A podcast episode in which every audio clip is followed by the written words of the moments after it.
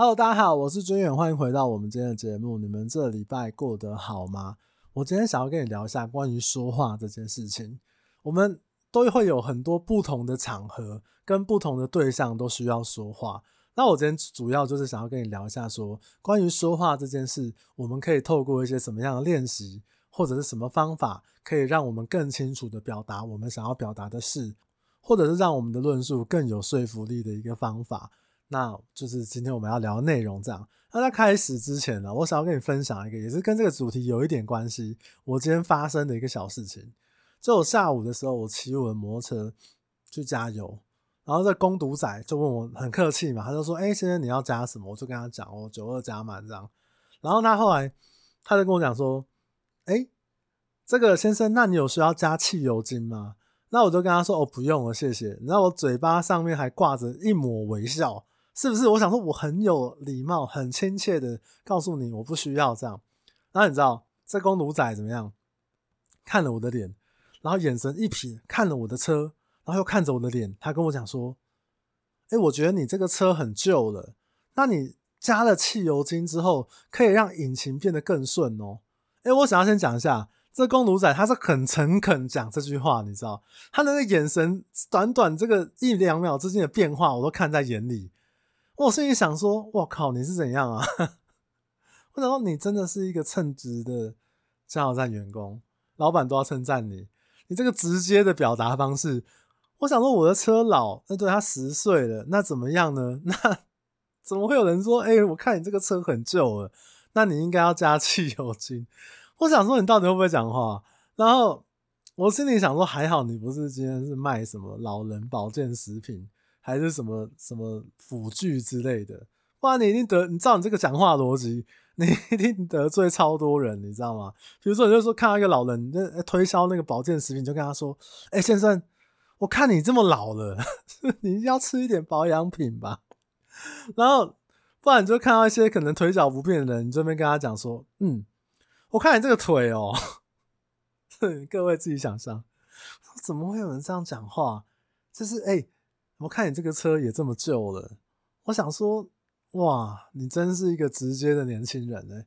但我不是生气的，我只是觉得说，那你这样这样的表达方式，我觉得可能会让一些人生气。我只是觉得很好笑，对。那你总不能说看到你朋友，比如长得很不好看，或者是长得比较好笑，你就说，哎，我看你这个脸，应该是要孤独终老了，对不对？不可能嘛，你绝对惹怒人家。好啦。但是先发生一个有点相关的一个小事，然后我上上礼拜应该是上上礼拜还上上上礼拜有一个听众朋友，他也私讯我说，他说他是一个毕业就来做中介的一个新人，他说他有一个缺点，就是太过内向，他讲话也不是很流利，然后他就刚做了这两个月，他觉得非常非常的沮丧，尤其是在沟通啊与人表达这一块。他就问我说：“有没有什么建议？”这样子，然后我就觉得说：“哎，这个事情呢，可以跟大家聊一下。”然后，因为其实一直以来都会有人跟我说：“哎，君远，我觉得你讲话很顺畅啊，或者是讲话很会讲话啊，讲话很好笑啊，或者是说可能在有时候，我跟你讲。”这 podcast 是我放松的时候，所以这有时候讲话可能就是比较不经过大脑。但是在工作上面来讲，我认为我的表达还是可以的，好不好？那我就会提供一下我自己的经验分享给大家。而且做中介业务就是要讲话嘛，讲不完的话，你知道，真的是要回到家我都不太想讲话，因为白天讲太多话。那我跟这个新人朋友讲说，我第一个讲的就是。内向绝对不是缺点，嗯，很多人会说，很多人会把内向跟外向拿来做比较，可能有些人会觉得外向比较好，所以内向相对来讲它就是一个缺点。我觉得这绝对不是这样子的，我觉得内向是一种个性，或者你可以说内向是一个人面对这个世界他选择的方式，他的习惯。比如说内向的人可能他不太喜欢跟太多人讲话。也不太喜欢参加什么社交活动，他就是喜欢生活在自己的小圈圈里面，或者是他不喜欢太亲近、太靠近的这种接触、聊天方式等等的。这我完全可以理解，你知道吗？我就是这样的人啊，我是有时候我是超级内向的，我就是宅男，你知道？那而且我要讲哦，内向的人做业务也不是什么一定会失败，一定不适合。我觉得只是你要想一下，而且并且去调整你做这件工作、做这个事情的方法而已。其实我在身边看过很多相对来讲比较内向一点的人，但是一样可以在业务工作上面做得很好。有机会的话，再跟大家聊一下这个话题。因为你要先了解内向不是缺点。那我以前有带过几个业务的新人或者是徒弟啊，那我觉得我自己的经验是这样子：有些人是你根本搞不清楚你自己是内向还是外向，你只是害怕跟客户讲话而已。有些人说：“哦，我好内向，面对客户都不敢讲话。”干，那你跟你朋友那边讲那些干话的时候，哇，屁了一堆。那你只是你只是不敢跟客户讲话而已。他就把它当成说，哦，我在工作领域上面这一块我是很内向，有时候是害怕。那业务工作上面，如果在沟通这件事情你是害怕的话，就我的理解，大部分都是因为你自己的准备不够。嗯，你准备不够，所以你会害怕。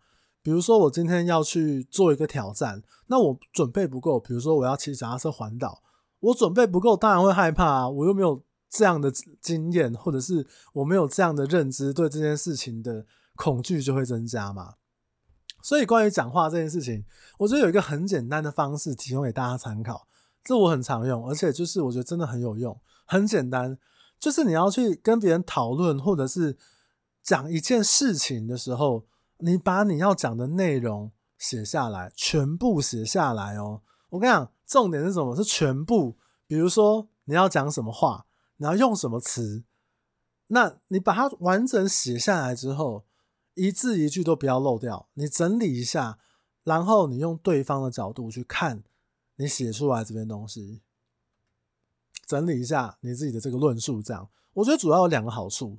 第一个就是你可以把你一整篇的这个想法，你可以再次整理你自己的思绪，让你表达这件事情的时候，你可以再完整一点，再完善一点。或者是用更好、更好的表达方式，或者是比较好的词句啊、引经据典啊什么，每个人讲话方式不一样嘛。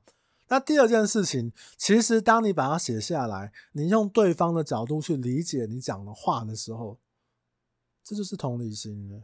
嗯，你就比较理解，去理解对方说他听到这段话的时候，他会有什么想法，他会有什么回应，甚至是他会有什么情绪。他会有什么反应？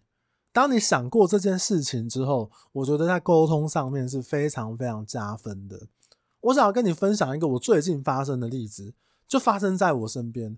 我现在身边有一个刚做业务的同事，那他是一个中年转做业务，他没有什么中介业务，他之前的工作也都偏向文书处理、秘书啊。一个女生，讲话经验是非常非常的少，就是在业务沟通这一块。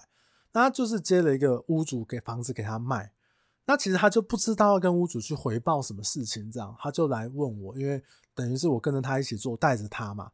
然后我就跟他讲说，好，很简单，这个某某某，那我告诉你要讲什么。可是呢，我讲的时候呢，麻烦你把全部，我会讲得很慢，麻烦你把全部的字都写下来，你就知道要讲什么。很简单嘛，就听写能力嘛，就我讲你写嘛。这还不简单，对不对？那那回报屋主，我就跟他说，你现在这状况有两个事情，第一个就是上礼拜客户来看屋的反应，然后这礼拜我们会做一个什么样的行销方式之类，我们会持续努力，大概就一百个字。他把它写下来之后，他说：“诶，那我就知道怎么讲了。那 OK，那我就来联络屋主这样。”我说：“等一下，我说你那个纸拿过来我看一下，因为我讲了可能一百个字左右。”他写字一定没办法写那么快，所以他大概就是把重点，可能就是那四五十个字写下来。那我就跟他讲说：“哎，某某，那这样好了，你就看着你这个重点，然后我是屋主，你就把我当屋主，你就练习跟我讲这件事情。”果不其然，念一个乱七八糟，干真的是不知道他在讲什么，你知道？乱七八糟，我都跟他说：“你知道为什么吗？因为你只有写重点，而且你这样照着念的时候，你。”词句的连接，你要花时间想，那你讲起来就是不顺。比如说他在说黄大哥你好，这个我们上礼拜怎么样怎么样，然后我就跟他说，哎，那你自我介绍，哎，你要跟他讲你是谁吧？你们目前还没有熟到我听声辨人吧？没那么厉害吧？对吧？类似这样的东西，这就是沟通上面第一个常见的错误，就是很多人都以为自己准备好了，但其实并没有。你以为写个小抄就叫做准备，那真的是大错特错。那你可以想象，如果一个一百字的文章，或者是一百字的表达的都内容，你只写了四十个字、五十个字，所以你在讲的时候会缺字啊、缺词啊，甚至是会缺你要用的一些句子等等的。那你在讲的时候，你就会瞬间空白。你等于是你把重点记下来之后，你同时还要去想。我要怎么从 A 讲到 B 讲到 C？那个连接你会自己去衍生一些奇怪的连接词。那有些人讲话就是，诶、那个关于这个，呃，诶、欸，这种赘字赘词很多的，其实不是你不会讲，而是因为你反应不过来。你在连接的过程中，你要为自己争取一些时间，所以你就会想要讲一些这个连接词，然后，呃，然后你就想一下这样。那其实对听到的人来讲是非常非常不舒服的。大部分的情况之下，我听到你那边嗯嗯 A A 的，我真的觉得很烦。就是那你到底可不可以快点把重点告诉我？这样，所以我都跟他说，你没有准备好。你可以把我刚刚讲的话，甚至是你自己想好，用你自己的表达方式，你把它给这个写下来，然后整理一下。那他后来就把这个段落写好之后。他果然，他就是重点啊，语句啊都很顺。然后我就跟他讲：“你这样准备好了吗？”他说：“OK。”那我就跟他说：“哎，我们为什么要这样跟屋主讲？让他了解买方的这个状况，还有我们有持续追踪买方，我们有持续在努力。”那他说：“懂了，没有问题，可以讲了。”然后我就跟他讲说：“嗯，可以讲是不是？”我就把他纸抢过来，我就把它盖起来。然后我就跟他说：“好，那你再把我当屋主，我们再练习一下。”他就他又那边顿得，你知道？然后他就讲讲出来之后，哎，他说不行，他说不行啊，我还没有准备好。我说你不是准备好吗？他说哦，我我刚刚写上来写的很顺啊，所以我可以讲的很好啊。那我都跟他讲说，其实这只是个很简单的练习。但是如果你是照着纸念的话，那就照稿念啊。那你并不理解为什么要跟客户讲这些事，或者是你并没有搞懂我们要讲的重点是什么。如果你只是要照稿念，国中生都做得到，真的。后来他就是练习嘛。那我说，你既然都知道重点是什么，你就是把重点找出来之后，然后你已经知道大概怎么样讲，然后怎么样。比如说用的什么词句啊，或者是怎么样这个语气啊什么，你都已经讲的很好了。好，那你就他后来越讲越好，他就是哎、很完整的表达了一件事情。我说哦，很棒，赞。然后他说好，我要打给屋主了。我说嗯，加油，棒。他说那可以请你出去吗？我我想说干嘛？我教你，你要请我出去？我们在一个小小办公室小。小空间里面这样，我说不行，你就在我面前讲。他不敢。我我因为我之前带过一些新人，很多时候都是这样子。这就是第二个问题，就是你并没有准备好。这个地方是哪边没有准备好，你知道吗？是心态。你并没有准备好，因为如果当你准备好一件事情的时候，你就不应该害怕。你就应该心态上面是说，反正我已经准备好，我已经做到我可以做到的事情了，或者是我已经把该做的、该记的、该调整的事情都讲法啊，什么都准备好了，所以我应该是准备好，我今天面对谁讲，我都可以做到该有的水准，这样。所以心态上面来讲，很多人就是比如说比较害怕讲话的，或怕自己讲错话的。其实心态是非常非常重要的。我可以举一个例子，我自己的例子哦。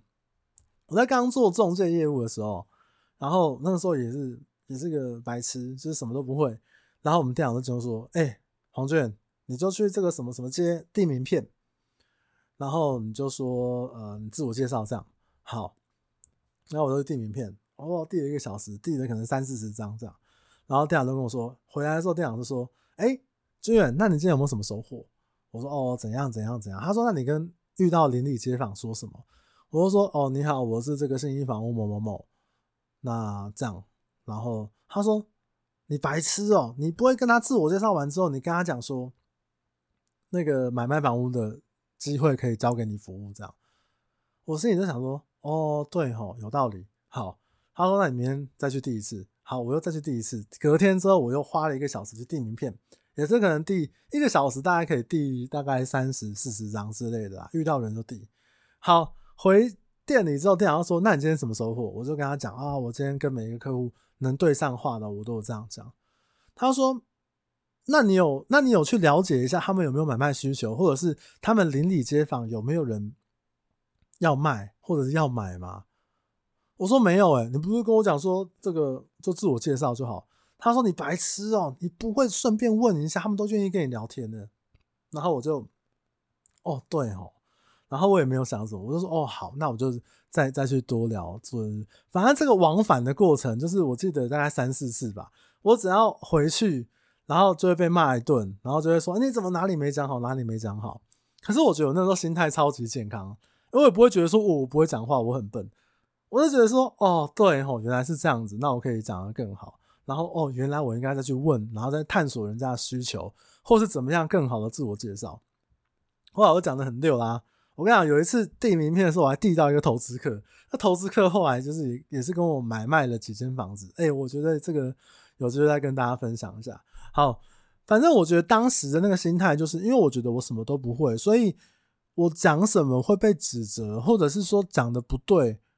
都很正常啊，而且既然如果这个店长他都会教我的话，虽然事后想一想，我也会想说，看你他妈的为什么不一次讲完呢？但是对，反正他都会教我，那我为什么要怕讲错话呢？所以我就跟这个这个这个业务朋友就说，你不用害怕，你已经准备好了，而且你放心，你打电话的过程。我绝对不会吭声，因为这只是一个回报屋主的电话，不是什么洽谈，不是干嘛的，所以我不会吭声，我也不会有什么表情，我这边滑我的手机，我只是想要知道说，当你跟客户面对面电话上面碰面，在聊讨论事情的时候，你会不会有什么地方可能不太对，或者是做的不够好？所以我觉得这个部分心态上面一定要做一些调整，你至少要有。被纠正的勇气吧，而且你要相信自己准备好了，你就是把准备好的东西去跟客户说。我觉得这是非常非常重要的一个事情，尤其是可能做业务，大家比较担心或不不敢去面对客户时候的那种心态，我觉得这非常非常重要。而且你这样做这种业务以后啊，你真的要就是要用什么话术啊？你要用什么？骗人的伎俩啊！我们这个先不讲说什么是话术，什么骗人的伎俩啊！你以后要讲这些话的时候，你总是要讲得顺吧？你总是要这个这个相信你自己讲出来的话吧？对不对？如果你今天讲骗人的话，好不好？我在讲的话大概就是这样子，就是你自己要先调整一下。你要骗人的话，你自己也是要调整一下你的讲法，你也要去想一下这样讲合不合理嘛？对不对？大概是这样子吧。那所以我觉得。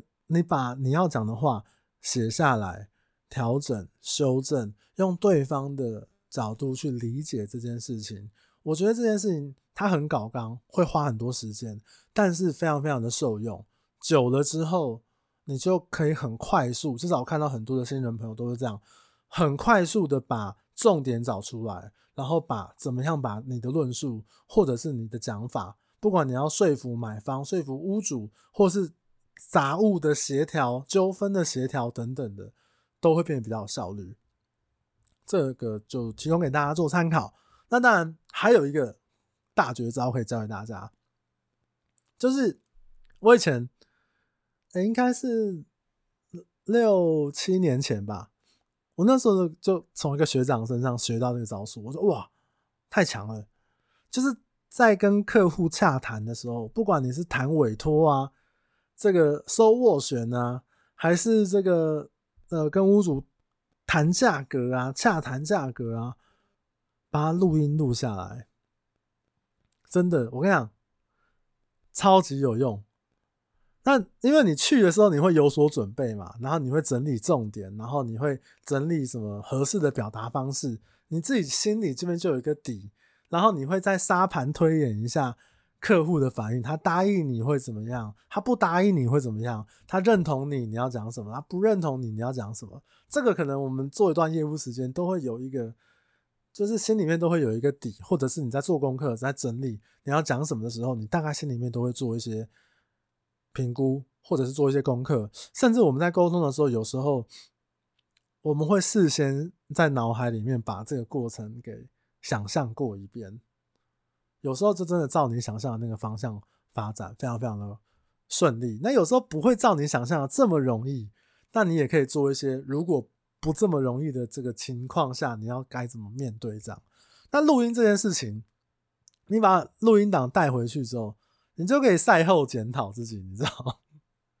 因为你前面的准备，你只是把要讲的话内容就是写起来嘛，让这个语句更通顺，或者是让这个论述可以更有力。这样，那你回去听你自己讲录音的时候，你会发现，干，到底在讲什么？一开始我真的这样，那我现在就没有了。就是你会发现说，哪个地方其实你表达不够好，你可能准备了一百个字，但是你只讲了六十个字，或者讲的太急了，甚至是有时候在沟通的频率上面并不太对。客户话还没有讲完，你就打断人家，这是超白痴行为，这绝对是尽量不要出现的事情。而有时候在沟通，比如说你比较呃情绪，或者是你今天你比较激动的时候，可能会犯一些这样的错误，然后包含表达上面的语气啊。速度啊，重点啊，口气啊，等等的，还有对方，我们讨论事情一定是有来有回的嘛。你可以再去思考一下说，说听这个录音档，可以再想一下说，是不是自己在哪边还可以做得更好，或者你讲了太多的那种废话，赘字赘词。你也知道，有些老板、客户，那种企业主客户或一般人啊，我觉得都一样，他是没有耐性的，他很重视这些沟通上面的细节。你在那边嗯啊，就就就就就是我的嘛，对不对？我也不会讲，就是就是你那边嗯啊，就感觉你好像在想事情，在编故事，或者是你就是在那边，就是你到底要说什么？会有时候很没有耐心的客户会这样子，所以你录音回头听自己的时候，你会觉得哇，怎么讲的那么烂呢？就像我回头听我一开始的 podcast，哇靠，真的烂到爆啊！但我觉得内容很好，我必须得说，内容真的棒。对啊，你可以回头去听一开始的 podcast，其实我觉得内容我也很认真、很努力的去做准备。但是因为一开始那一年多前刚录 podcast，其实经验也没有那么丰富，所以我觉得表达上面是可以更好，内容是很棒的。欢迎各位可以回去听。那当然，我自己听 podcast，我自己的 podcast 的时候，我也会想说，哎，哪些地方我可以讲得更好。或者是我可以举出更好的例子，甚至是之前邀访来宾的时候啊，我都会觉得说，哎，在这个沟通的平衡上面，讨论的平衡上面，我有没有失职，或者是我有没有落掉什么做得不够好的地方？我觉得这个就可以反省自己，非常非常的好用。嗯，我个人是这样觉得啦。那所以我觉得大部分人呢，与人的应对进退里面。只要有沟通的场合，比如说你要教育小孩，你要教育老公，你要爬七辣，还要跟亲朋好友借钱，你要去求职应征，我觉得游刃有余是来自于你非常非常大量大量的准备跟练习。比如说我啊，我也不敢说我讲话讲的特别好啊。但是至少是流畅的吧，至少是有重点的吧。我是那种会在安全帽里面一个人自言自语的人，就是比如说我跟客户谈完一件事情之后，我会自问自答，我会觉得，哎、我讲的这个话是正确，对方听起来会有什么样的反应，或者是对方跟我讲了一句话之后，我我应该要给他什么样的回应，或者是说，我觉得我哪个地方讲的不够好，我觉得在安全帽里面自己自己跟自己讲话，那对我来讲，那就是一个。练习的方式啊，那我觉得，因为业务工作就需要很多协调、沟通，甚至洽谈，甚至到谈判的场合。可是我们一般生活上面的沟通也是这个样子啊。不管你是对自己的朋友、对你的另一半、对你的长辈、对你的小孩，不就是把话说好，然后同理对方的感受，你就会有一个比较好的沟通品质。那当你生活上面的沟通品质越好的时候，我觉得非常非常加分，你就会省掉很多不必要的情绪在沟通这件事情上面。然后甚至有时候，比如说你很觉得干这个人怎么那么直白，你就很想要干干掉他，还是你很想要骂他的时候，有时候你就先把想一下，对，再冷静多想一秒钟，多想一分钟，你气就消了，好像也还好，对不对？很多时候真的就是这样子嘛，就是想想干这个人怎么这样，你真的回头想一下，你要我要怎么骂他？我要怎么把他形容成狗，对不对？我要怎么喷他？就是讲个难听的话，哎，讲一讲自己都想笑啊！有那么严重吗？真的是这样子。所以我觉得在沟通这件事情，不管用在哪一个面向，可以跟你聊这两个方法，非常非常的有帮助。第一个就是你把你要讲的话，真的全部都写下来，然后去调整里面的用字遣词啊。然后把里面的重点抓出来啊，把减少一些赘字赘词，然后并且请你用对方的角度，然后来理解你今天要讲的这一篇话，或者是你的论述，那他的感受、他的回应、他的想法可能会是怎么样的，自己可以先想过一遍。那第二个事情就是，可能在沟通的时候，录音这件事情是对我来讲是反省自己最好的一个方式。那同理也可以印证在说，比如说我们玩乐团、玩乐器的时候，有时候你是自己沉醉在这个这个表演，或者是这个，比如我是弹吉他的嘛，在那个吉他的那个氛围里面，觉得干你是全世界最会弹吉他的人，就觉得干这个音这个推弦怎么推得这么漂亮，这么美啊？结果你一录，真的刚刚赛，怎么弹那么难听啊？对啊，那录音你就那个嘛，丑态百出了嘛，你就原形毕露了，你知道？那我觉得讲话也是，有时候我们在那个情绪里面，我们会越讲越激动。但有时候你自己回头去看自己，哎、看到底在讲三小，非常非常有帮助。这就是我觉得这两个是一个很简单，然后可以做得到，大部分人都做得到，并且也很有帮助的一个练习方法，就提供给各位做参考啦，好不好？那我们今天就聊到这边。一样，如果你觉得我今天的内容聊的对你有帮助的话，你也可以帮我推荐给你身边就是可以想要沟通的练习啊，或者是关于沟通这件事情，你可以推荐给他们听。那如果你觉得干黄俊，你真的讲的太棒太赞了，哇，那我就必须要在这个评分机制给你个五星好评，我也是坦然接受啦，好不好？或者是你可以到我的粉专或 IG 来帮我点赞，或者是跟我聊天，怎么样的，我都非常非常欢迎，好不好？那我们今天就聊到这边，就这样啊，下次再见，下礼拜再见，好不好？就这样，大家拜拜。